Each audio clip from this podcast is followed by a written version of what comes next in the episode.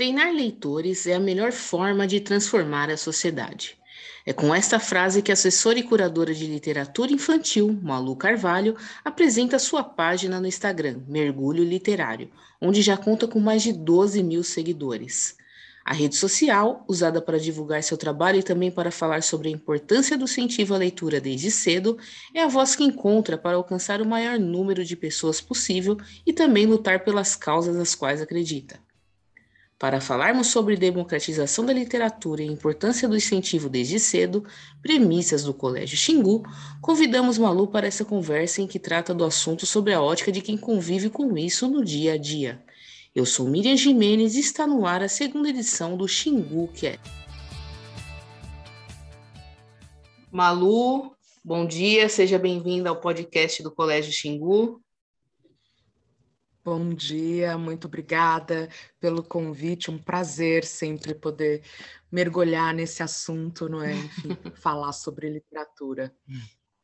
E já que, que o nosso assunto é literatura, né? Eu queria que você me falasse um pouquinho sobre essa sua é, formação em curadoria literária, né? Principalmente do ponto de vista infanto-juvenil, e como que surgiu a ideia de criar uma página do Instagram chamada Mergulho Literário. Conto sim. Na verdade, dei algumas voltas para, enfim, me encontrar neste lugar. Né? Eu venho do teatro, mas mesmo antes de ingressar no teatro, eu sempre investi muito na minha leitura. Eu sempre tive uma relação bem estreita com a leitura, assim. Quando eu me formei em teatro, essa relação ficou ainda mais estreita. Foi preciso de, é, fazer um mergulho aí para fomentar né, a minha formação enquanto atriz, mas paralelo a isso, eu cursava fonoaudiologia. Né? E dentro da fonoaudiologia, eh, eu acabei me deparando com a área da linguagem e fui atender em um posto de saúde. Esse posto de saúde era ao lado de uma escola. E eu recebia muitas crianças dessa escola encaminhadas eh, com, com a queixa de dificuldade de aprendizagem. E quando eu começava a atender, eu percebia que essas crianças não tinham dificuldade de aprendizagem, tá? E que a questão estava num outro lugar ali. E na tentativa de entender um pouco isso, eu fui para das salas de aula para fazer algumas observações e acabei me interessando pela educação, fui buscar então a formação em pedagogia. E eu comecei a entender que havia muitos muitos buracos é, ali na questão da formação do leitor. Eu, com uma experiência é, de leitura sempre muito em movimento, me estranhava um pouco como isso pouco acontecia na sala de aula, né? Pensando num lugar como o Brasil, eh, na qual um país no qual a maioria dos estudantes tem acesso à literatura somente por meio da escola, não é? Me estranhava um pouco essa falta de experiência leitora. Né? E aí comecei a entender que essa falta de experiência não estava só ali com os alunos, mas estava também nos professores. Né? E foi assim que eu comecei a pensar em um jeito de compartilhar um pouco da experiência que eu tinha. E aí nasceu então o mergulho literário, um espaço que a princípio era para compartilhar dicas de leituras, não é? é? Mas que com o tempo foi tomando uma outra forma, porque além de mergulhar na literatura, eu passei a mergulhar nessa temática. Então fui buscar formação, me especializei, fiz cursos, e esse então acabou virando um espaço não só para é, compartilhar dicas de leitura, mas para compartilhar experiências de leitura e um espaço que hoje é um espaço de formação. Né? Então, hoje eu atuo com serviço de curadoria, assessoria, presto serviços para editoras e trabalho também com a formação de professores. Bacana. E o Mergulho Literário, pelo que eu dei uma olhadinha, já tem mais de 12 mil seguidores, né? E você tem ciência da responsabilidade desse conteúdo que você proporciona né, para os inter...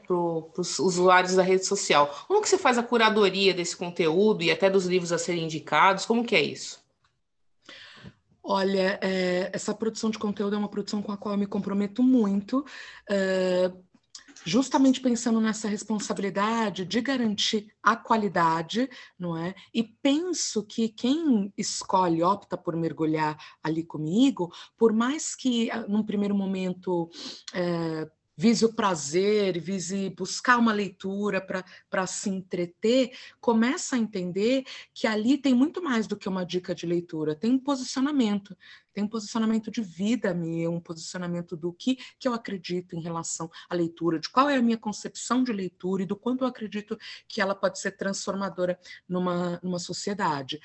E para isso não tem muito outro caminho a não ser trabalho, sabe? É, é, dá muito trabalho produzir conteúdo, é, um conteúdo com esse compromisso, com essa qualidade a qual eu me proponho. Então, envolve estudo, envolve planejamento. Às vezes eu brinco lá no mergulho literário, não é que eu não, eu não dou, por exemplo, o que eu menos tenho feito é compartilhar dicas de leitura, não é? E tenho recebido livros. Eu falo, gente, a pilha está aumentando, conforme a vida real permitir, eu vou postando, vou compartilhando, uh, mas o meu compromisso está voltado muito para a formação. Eu passei por uma formação em pedagogia, passei por uma formação em fonoaudiologia, e, e, eu acho muito sério pensar que na minha formação enquanto fonoaudióloga, eu tive muito mais contato com a literatura do que na minha formação enquanto pedagoga. Né? Uhum. Acho que isso é um buraco que não, não pode ter. Né? Uh, e aí a gente entra numa seara que envolve muitas outras coisas, né? é uma questão social, de fato. Né? Então, essa curadoria parte de um desejo, nem sei dizer, talvez seja uma pretensão minha, não é, de tentar é, diminuir um pouco esse buraco, não é da, da formação. Quando a gente fala de um de um professor, a gente está falando de uma profissão, assim como muitas outras, de uma profissão que precisa viver a formação constantemente. Né? Uh, e isso é um tipo, é uma profissão que até quando a gente não está trabalhando, a gente trabalha, né? Porque mesmo num momento de lazer, mesmo quando você faz um mergulho literário aí numa obra, é algo que você pode trazer para a sua prática, né? Uh, então, é, a todo momento é, eu tenho uma postura de revisitar a minha prática, não é, de repensar como tenho vivido essas experiências e compartilhar compartilhar é, tanto as glórias quanto os fracassos, não é? Porque a gente aprende muito com os, por meio dos fracassos, não é? Então, o caminho é esse: é, é, é estudo, é prática e reflexão. E é daí que surgem esses conteúdos. Bacana. E existe uma ideia de que uma ideia não, né? Uma verdade de que a criança tem que ser introduzida à leitura desde cedo, mas não tem que ser a leitura por leitura. Né? Tem a ideia da leitura literária, que é a que faz exercitar a imaginação, a fabulação, etc. Eu queria que você explicasse um pouquinho qual é a diferença da leitura e da leitura literária. Eu não sei se quando a gente entra nesse campo é possível ter uma explicação tão estanque sabe? Dividir uma coisa da outra. Acho que a gente pode pensar que existem diferentes formas de ler, não é? Uh, e aí a gente está falando de leitura numa concepção uh, que insere o sujeito em práticas sociais, não é? E faz com que ele possa é, circular aí em todas as práticas que acontecem no mundo. Então, a gente está falando de uma leitura de mundo. Mas quando a gente fala, olha, é, é bacana. Hoje a gente tem é, as práticas de ler para a barriga, não é? Desde a uhum. da criança ali no, no ventre materno. É, tem gente que não, eu conheço pessoas que têm uma ótima experiência leitora, mas só foi se deparar com isso na vida adulta e foi desvelar um pouco, não é, essa experiência na vida adulta. E tudo bem também, importante é a gente se arriscar e não né, pensar que nunca é tarde. Agora, não dá para perder de vista que serão pessoas com experiências de leitura diferente. Não é? é? Um leitor que tem uma experiência de leitura que era fomentado ali desde o ventre e outro que começou isso ali na adolescência tem experiências leitoras diferentes, melhor ou pior? Não, não, apenas diferentes, né? É, mas quando a gente fala de leitura, há de se pensar também do qual lugar nós estamos falando, né? Do ponto de vista da formação, por exemplo, falar da leitura na esfera escolar implica uma série de questões, implica pensar a comunidade escolar, se ela é uma comunidade leitora, e para pensar numa comunidade leitora, a gente não se restringe, nós não nos restringimos somente aos alunos, não é? Uh, e dentro dessa comunidade se inserem as famílias também. Né? Só que, saindo da esfera escolar, a gente tem a esfera social. Mas como é pensar a leitura nessa esfera social? É pensar nas funções sociais, tem a questão da função social de ler pelo prazer, e aí acho que é onde a literatura tem é, maior destaque, mas tem a esfera na qual nós precisamos ler para estudar, ler para nos informarmos, não é? Às vezes lermos para tomar decisões mesmo, decisões em relação à vida prática, à vida é, do trabalho. Então são diferentes formas de ler. A escola precisa levar em consideração essas práticas sociais para formar o leitor. E essas práticas incluem a leitura enquanto fonte de informação e a leitura enquanto fonte de prazer.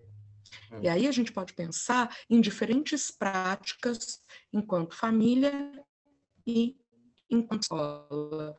Por exemplo, na escola, o norteador principal deve ser a alta qualidade dos textos literários e a diversidade, é? E um espaço para troca, para diálogo, para construção de sentidos. Em casa, isso tudo também pode acontecer. Mas quando a gente fala de uma família, a gente envolve outros aspectos ali. A gente está falando também de memória afetiva, na escola também tem, mas a gente está falando da construção de um vínculo, de uma família. Então, tem coisas que às vezes é, acontecem numa esfera familiar que nem sempre devem ser planejadas na esfera escolar. Né? Não podem acontecer na esfera escolar? Podem, a gente não tem muito controle sobre isso quando a gente é, atua numa perspectiva de escuta ativa, não é, dos nossos leitores. Mas uma coisa, quando é, algumas situações aparecem na escola e o professor acolhe isso. Outra coisa são quando essas situações são planejadas pelo professor. Vou tentar dar um exemplo um pouco mais concreto aqui. Por exemplo, a leitura de livros com personagens licenciados, tá bom? Então, é comum. Uh, nós assistirmos animações, adaptações cinematográficas e que muitas dessas adaptações estejam nos quadrinhos, transformem-se em livros, enfim, são é, publicações que os leitores terão fácil acesso fora da escola. Né? Se eles terão esse acesso, acesso facilitado fora da escola, será que a escola precisa promover esse acesso, não é? Eu não estou dizendo que não deve, estou dizendo que é uma coisa para se pensar, não é? Claro que vai depender do grupo, talvez seja uma escolha que a escola tenha que fazer, sim, de aceitar essa leitura, pensar, ler junto, fomentar debate sobre isso. Talvez seja, não é? Em casa, isso pode acontecer com uma outra liberdade, porque a gente está falando também da formação de um leitor e que passa pelo crivo do gosto. E quando a gente está formando um leitor, é, o gosto, essa construção do que o leitor gosta, exige diversas experiências, inclusive passar por alguns livros que talvez não sejam tão interessantes estar na escola, mas é importante essa experiência para que ele possa se descobrir enquanto leitor, descobrir seus gostos e criar critérios aí de seleção para pensar, poxa vida, não é? é? Hoje mesmo eu me deparei com um livro aqui na minha estante que hoje eu não leria mais, mas quando eu li, né, cerca dos meus 20 anos, eu mergulhei nessa leitura e devorei. Né? Hoje, olha, foi uma experiência de leitura que eu curti muito, foi, que foi importante, foi. Hoje eu olho e me faz pensar, poxa, não leria, né, não indicaria por, por essas, essas e essas questões, mas foi importante para que eu tivesse essa experiência e tivesse clareza e construísse essa ideia não é, é do que a gente pode pensar aí como uma leitura que fomenta, de fato, um debate é, literário bacana. Né? Então, na esfera familiar, cabem algumas coisas que talvez não na escolar. Né? E não cabem nessa medida. A escola precisa acolher, precisa ouvir, precisa entender, mas outra coisa é a escola propor e planejar. Né? Sim. E vamos falar um pouquinho sobre a democratização da leitura, né? Tem até um texto do Antônio Cândido que é bem, bem famoso que chama o direito à leitura, né? Como que você vê essa situação hoje no Brasil? É, é democrática a leitura aqui? O governo tem é, o poder de fomentar isso? Cabe ao governo? Como que, como que você vê essa situação?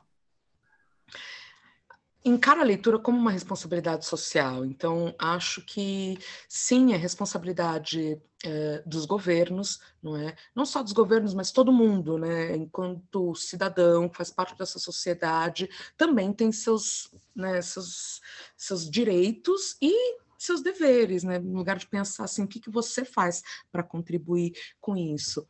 Uma das formas de contribuir com essa conscientização é pensar no seu voto, né? Pensar se você vota em pessoas que elegem a questão da leitura como um alicerce aí que precisa é, de investimento.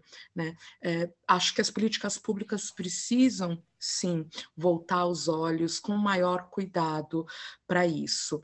E a gente vive um momento no qual, infelizmente, essas políticas públicas é, têm perdido força. Né? E eu acho que isso é muito, muito sério. Voltando a falar, do Brasil, um país no qual as pessoas uh, têm grande contato com textos literários dentro da escola, da escola pública, essas políticas precisam uh, existir não é? e serem alinhadas aí para potencializar de fato a formação desses leitores, não é? E acho que isso acontece pouco, mas não, não envolve as políticas públicas não envolvem somente somente não no sentido de reduzir como se isso fosse pouco, tá? Já seria muito bacana se nós tivéssemos um investimento que fomentasse aí é, a compra de livros de qualidade, não é? Pelo menos como tínhamos é, em governos anteriores, tá? Mas envolve também investimento na área da formação, da formação dos, dos, profissionais que vão para as escolas, não é? Não tem como formar um leitor uh, sem você viver uma experiência enquanto leitor, né? E muitas pessoas que hoje estão dentro da sala de aula só se deparam com essa questão dentro da prática da sala de aula ou então no momento da graduação, mas de uma forma que não é tão profícua. Então também é preciso pensar em políticas de formação desses profissionais. Né? Acho que quando uh, isso acontecer, é, talvez a dimensão do quanto a literatura é um direito e é necessária, talvez essa dimensão torne-se um pouco mais real. Uhum. E tem essa questão também da taxação dos livros, que está sendo discutida há um tempo e está sendo bastante criticada, né? É, é possível ser democrático com um livro ao preço que é hoje? Eu não sei se é possível ser democrático, porque quando a gente entra nessa seara, tem a questão também de uma cadeia de produtores de livro que é desvalorizado. Né? Essa cadeia produtora de livros, ela precisa ser fomentada e valorizada financeiramente, inclusive para que continue é, fomentando o mercado com publicações de qualidade. Então, penso que é preciso continuar valorizando não é essa, essa cadeia, mas a gente pode investir numa outra ponta aí para que isso democratize. Pensando no salário mínimo e nas condições que as pessoas vivem, nós temos outras saídas se a questão é entrar em contato com o livro, não é? A gente tem, nós temos bibliotecas públicas, não é? Agora, tem lugares por exemplo, vou pegar só São Paulo, hein? Falando de São Paulo, uma cidade gigantesca que é onde eu vivo. Tem lugares de São Paulo que não tem uma biblioteca não tem uma biblioteca pública. Olha aí o lugar da política pública de investir, não é, para que para ajudar uma comunidade, enfim, a fazer mergulhos literários. Né? Então tem essa outra ponta. Uh, então, para quem não tem condições de investir, hoje existem algumas saídas. É? É, existem tem muitas publicações que hoje a gente pode ter acesso pela internet. E eu não estou falando de divulgar PDF de livro, não é isso, mas hoje a gente tem é, plataformas que ofertam leituras aí gratuitas, nós temos bibliotecas, nós temos rodas de leitura, uma coisa que a pandemia evidenciou muito foram as rodas de leitura, e tem rodas nas quais nós podemos participar de forma gratuita. Então, tem, tem modos aí para que a leitura torne-se uma prática um pouco mais recorrente, tá? Às vezes é trabalhoso, não é? Mas é possível. Uh, agora, volto a falar, é um ciclo, não é? Não, não está envolvido só no preço do livro, né? Tá, em, essas políticas públicas elas envolvem é, uma concepção dos cidadãos que eu quero formar aqui, do que, que é interessante, né? O que, que é interessante ter pessoas que leiam, que ampliem suas possibilidades e que uh, sejam críticas nas suas posições, nas suas decisões, não é? Ou é melhor não investir nisso para que uma minoria possa exercer aí o que acredita que de fato seja um poder necessário para esse país. É, que talvez possa ser mais de... interessante para algumas pessoas, essa segunda opção, é, infelizmente. É, existe, existe uma, uma, uma verdade absoluta, né, que eu não sei se, se corresponde ainda hoje, de que o brasileiro não gosta de ler, né? Até em pesquisas que são feitas, aquela retratos da leitura, é, dizem que tem, o brasileiro lê em média quatro livros por ano e tal. É, só que com a pandemia houve uma, um aumento desse número de leitura, até por conta das vendas online que facilitaram essa, esse acesso aos livros. Queria que você me dissesse como que você avalia o perfil do brasileiro leitor hoje. Eu diria que assim a gente precisa voltar para a concepção de leitura. O que, que é ler? Quando eles falam, né? Quando essas pesquisas retratam a leitura, de que tipo de leitura que a gente está tá falando, né? O que, que, o que, que se abraça uh, nessas leituras? Porque as, tem outras fontes de pesquisas que falam que nós nunca lemos tanto quanto, quanto o momento que vivemos, não é? Mas que tipo de leitura a gente está falando? A gente está falando dessa leitura, que a gente pega o celular, vai para o post, né? uh, e lê post atrás de post, atrás de post, e, enfim, tá lendo. Não é uma leitura literária, também envolve uma escolha, né? Porque é, uma vida de leitor é isso, não tem um tempinho reservado para você ler, ai, ah, todo dia é esse tempinho que eu vou ter para Não tem, você tem que cavar espaço. E quem é leitor dá um jeito, porque precisa da leitura como modo de funcionamento nesse mundo. E aí a gente estabelece uma escolha. Eu vou para cá, não é para os posts, para a vida da rede, ou eu vou para cá? né, aqui para esse estante e fazer esses mergulhos envolve escolhas, não é? é? Então, quando a gente fala da, da leitura, a gente precisa pensar, né? Brasileiro lê pouco? Lê pouco o quê? Né? Se a gente está falando de livros, uh, então, aonde está é, a experiência leitora, o lugar no qual essa pessoa pode viver experiências literárias para carregar essas experiências para a vida adulta? De novo, volto para a escola volto para a escola e volto para a sociedade, porque assim, não é só papel da escola, não é? É de uma comunidade. Né? Quais são as práticas sociais que existem na sociedade que essa pessoa se insere para carregar essas práticas para a sua vida e para o seu cotidiano enquanto leitor, né? Então, não sei dizer, não tenho assim eh, uma opinião fechada assim, se brasileiro lê pouco ou não não é? Eu tendo a pensar, mas assim, quais são as experiências leitoras que os brasileiros têm escolhido realizar? Mas são experiências leitoras que vão para esse caminho da literatura ou para esse caminho da leitura vazia, né? Que não não nos diz, não nos diz ao humano e não nos fomenta enquanto sujeitos. Né? Uhum. E que tipo de leitura tem atraído as crianças e jovens hoje? Que, que você destacaria do que está aí no mercado? Uh, que depende, depende, da experiência leitora das, das crianças. É comum que leituras Uh, cheguem muitas leituras nas escolas, como experiência das crianças, essas leituras de livros de personagens licenciados, não é? E que, se o professor tem um olhar atento para isso, uma preocupação com isso, começa a apresentar ali uma outra série de possibilidades e as crianças começam a se encantar. Esse lugar do encantamento geralmente acontece quando nós levamos obras que não subestimam os leitores. E aí, o que, que são obras que não subestimam os leitores? Geralmente obras que falam de questões complexas, sem trazer respostas simples questões da vida que não, não tem resposta mesmo simples, sabe, uhum. geram mais questionamentos, obras que vão nessa direção costumam encantar os leitores. Além disso, obras que têm um cuidado uh, com a sua qualidade estética, não é? Uh, obras que trazem uh, na sua edição questões interessantes, então formatos diferentes, mas claro, um formato que dialogue com a obra. Então, por exemplo, existe um, um livro chamado Passeio, uh, e esse livro conta a, traz a narrativa de um pai ensinando a filha a andar de bicicleta, não é? E aí ele tem um formato retangular.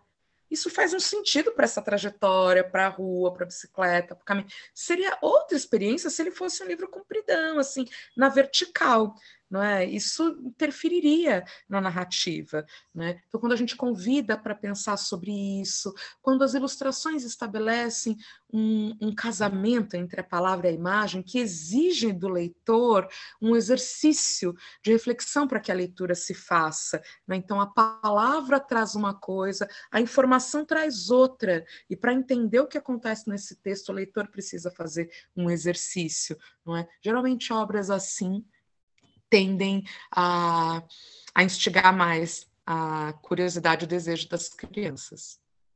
Malu, muito obrigada pela entrevista, foi um papo muito bacana, obrigada pela disponibilidade. Imagina, eu que agradeço. Bons mergulhos.